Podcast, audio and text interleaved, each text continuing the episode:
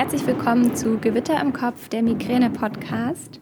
Mein Name ist Sabrina und ich freue mich, dass du heute wieder mit dabei bist und mir zuhörst. In dieser Podcast-Folge möchte ich mit dir über das Thema Ernährung sprechen. Denn zum einen werde ich immer wieder von Followern und Hörerinnen und Hörern darauf angesprochen, dass ich dazu doch mal bitte eine Podcast-Folge machen kann. Und ähm, ich bekomme zurzeit sehr viele Anfragen, wobei ich die auch früher schon bekommen habe, aber momentan sehr auf Migräne bezogen. Ähm, sehr viele Anfragen von Network-Marketing-Menschen, die mir irgendwelche Nahrungsergänzungsmittel andrehen möchten und die mir dann sagen, dass sie auch früher ganz viel Migräne hatten und seit sie diese Nahrungsergänzungsmittel nehmen, migränefrei sind und geheilt. Hört sich natürlich gut an und ich verstehe auch, wenn da Menschen drauf reinfallen. Ähm, ich persönlich bin da echt sehr, sehr skeptisch und ähm, habe auch schon sehr viele Nahrungsergänzungsmittel in meinem Leben ausprobiert und ich kann sagen, dass keins davon geholfen hat. Deswegen, ähm, ja, denkt lieber zweimal nach, bevor ihr irgendwelchen teuren Sachen zustimmt und schaut einfach mal in Studien rein und googelt und informiert euch und vertraut da nicht irgendwelchen ähm, was auch immer, Herbalife, ähm, Fitline, was es da alles gibt. Ähm, ich muss auch ganz ehrlich dazu sagen, also ich finde das jetzt nicht unbedingt schlecht, aber ähm, die Mittel sind wahnsinnig überteuert. Also die bekommt ihr sehr viel günstiger im Supermarkt äh, oder auch bei, bei DM oder in der Apotheke meistens noch billiger. Ähm, weil bei diesen ganzen Network-Marketing-Geschichten zahlt ihr einfach dieses ganze System mit da verdienen ganz, ganz viele an euch. Nicht nur derjenige, der euch das verkauft und die Firma, sondern dieses ganze Netzwerk wird damit bezahlt. Und ähm, ja, ich möchte jetzt gar nicht drauf ausschweifen, ähm, aber nur so, um das mal im Hinterkopf zu haben, dass auch wenn euch das Blaue vom Himmel versprochen wird, äh, dass vielleicht nicht alles Gold ist, was glänzt. Aber zurück zum Text. Kommen wir zur Ernährung bei Migräne oder generell als Migränepatient besser gesagt. Ja, ähm, ich kann dir jetzt die Erwartung vorwegnehmen, denn ich werde dir in dieser Podcast-Folge nicht sagen, was die richtige Ernährung ist und wie du nie wieder Migräne haben wirst. Aber ich kann dir einige Dinge sagen, auf die du achten kannst. Generell, wie ich es auch schon in sehr vielen anderen Podcast-Folgen gesagt habe, achte auf deinen Ernährungsrhythmus, also wann du Mahlzeiten einnimmst. Wir Migräne-Betroffenen brauchen einfach Regelmäßigkeit und deswegen solltest du auch regelmäßig essen. Also ich merke das immer zum Beispiel bei mir total. Unter der Woche frühstücke ich um 6.30 Uhr. Dann gehe ich um 11.20 Uhr Mittagessen. Ja, das ist sehr früh, aber da ist die Kantine noch am leersten. Und dann ähm, esse ich meistens so gegen 16, 17 Uhr was, wenn ich nach Hause gehe. Und dann esse ich nach dem Sport nochmal so gegen 8. Das mache ich am Wochenende meistens nicht so. Und das merke ich dann auch relativ schnell. ähm, ob das jetzt bei dir auch der Fall ist, kann ich natürlich nicht sagen. Es lohnt sich aber mal drauf zu achten. Ähm, und das kannst du natürlich sehr gut mit einem Migränetagebuch, dass du das einfach beobachtest. Ich kann dir auch gleich sagen, dass es am Wochenende generell so ein schwieriges Thema ist. Denn am Wochenende passieren einige Dinge, die zusammenkommen. Meistens fällt der Stress ab von der Woche. Dann schläft man anders. Man trinkt vielleicht noch Alkohol und dann ernährt man sich noch anders. Isst seine Mahlzeiten zu anderen Uhrzeiten, trinkt seinen Kaffee zu anderen Uhrzeiten. Ja, da kommt viel zusammen. Was jetzt genau der Auslöser ist, ist dann immer schwer rauszufinden oder ob es überhaupt einen gibt. Manchmal schwingt ja noch das Wetter um oder du hast eine hormonelle Schwankung. Ähm, deswegen lohnt es sich natürlich, wie gesagt, Tagebuch zu führen. Es lohnt sich allerdings auch einfach mal zu schauen, ob du vielleicht einen Auslöser ähm, wegnehmen kannst, also dass du zum Beispiel genauso aufstehst wie unter der Woche und genauso schlafen gehst wie unter der Woche, dementsprechend auch gleichzeitig frühstückst und Mittag isst und Abend isst, aber der Stressabfall ist dann da. Und da kannst du dann einfach sehen, okay, möglicherweise hängt das damit zusammen, wenn du Migräne hast. Sollte man vielleicht auch auf längere Zeit beobachten.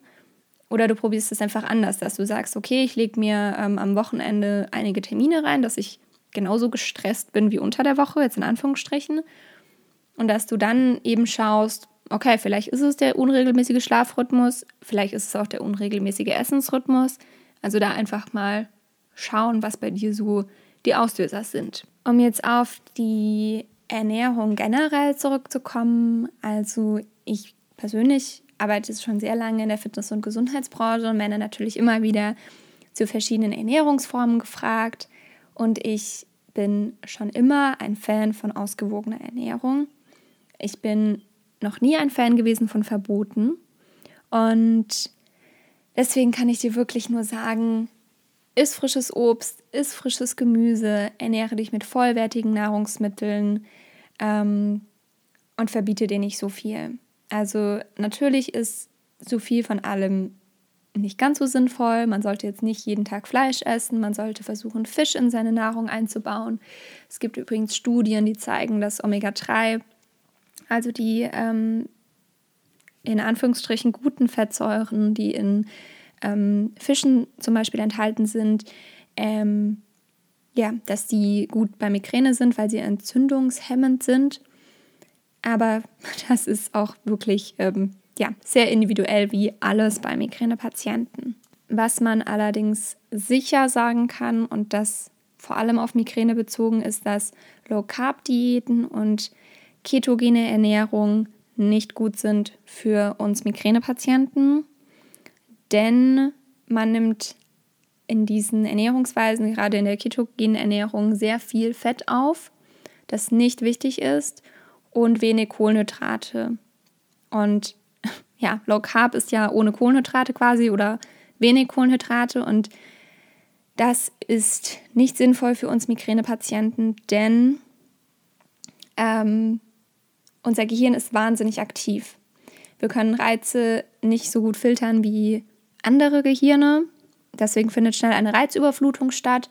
Und um genug, zu Energie, äh, um genug Energie zu haben, so rum, ähm, brauchen wir gute Kohlenhydrate. Und das habe ich vorhin schon bei der ausgewogenen Ernährung gesagt. Vollwertige Produkte, also Vollkornbrot, Kartoffeln, Gemüse, Reis, Vollkornnudeln, Haferflocken, alles, was lange satt macht und diese langkettigen Kohlenhydrate enthält, sind gut als Migränepatient. Ähm, Vitamine und Mineralstoffe sind sowieso sinnvoll, also die braucht jeder Mensch. Und ähm, was natürlich den Blutzuckerspiegel schnell ähm, steigen und absinken lässt, sind eben diese kurzkettigen Kohlenhydrate, die in Weißbrot zum Beispiel oder Schokolade enthalten sind. Und für das Gehirn ist es immer schwierig, wenn dieser Blutzuckerspiegel schnell sinkt und steigt. Deswegen langkettige Kohlenhydrate und einfach darauf achten, dass du nicht zu sehr in diesen Hunger reinkommst, wo wir wieder bei der regelmäßigen Ernährung sind. Es gibt Migränepatienten, die darauf schwören, dass gewisse Lebensmittel Migräne auslösen. Das ist zum Beispiel Alkohol, Koffein, ähm, gewisse Süßstoffe, die in Nahrungsmitteln enthalten sind oder auch ähm, Meeresfrüchte und Milchprodukte. Ich persönlich kann sagen, schau, wie es bei dir ist schreibe ein Migräne-Tagebuch und finde das raus. Wenn du wirklich ähm, den Verdacht hast, dann kann dir da Migräne, ein Migräne-Tagebuch Klarheit schaffen. Ähm, meistens fällt einem da dann auf, okay, ist doch nicht der Fall. Bei Alkohol ist das so eine Sache. Also ich habe ganz, ganz lange auf Alkohol verzichtet, weil ich wusste, dass am nächsten Tag die Migräneattacke folgt und ich mir relativ sicher war, dass ich ähm, ja, dass ich am nächsten Tag Migräne bekomme, wenn ich Alkohol trinke. Inzwischen, wenn ich an einem entspannten Abend mit Freunden ein Hugo trinke oder ein Säckchen, dann passiert da nichts. Ähm, natürlich gibt es Tage, da löst bei mir das Migräne aus, aber dann gibt es wieder Tage, an denen passiert gar nichts. Und deswegen kann ich dir da wirklich auch nur ans Herz legen, mach das intuitiv. Wenn dir gerade danach ist, dann probier es und ähm, red dir auch nicht zu viel ein. Und ja, das ist natürlich immer auch mit der Prophylaxe-Methode äh, abzuklären. Also ich nehme zum Beispiel jetzt Beta-Blocker und äh, Beta-Blocker und äh, Alkohol verträgt sich nicht ganz so gut. Deswegen verzichte ich jetzt einfach drauf, weil ich muss meinen Körper nicht noch mehr stressen, dass er noch meinen mein Alkoholkonsum abbauen muss. ähm, deswegen lasse ich es einfach sein. Und äh, sorry, also wegen meinen fünf Hugo im Jahr, ähm, da stirbt niemand. Deswegen passt das schon. Eine weitere Sache, die ich noch sagen möchte, sind Sachen wie Magnesium.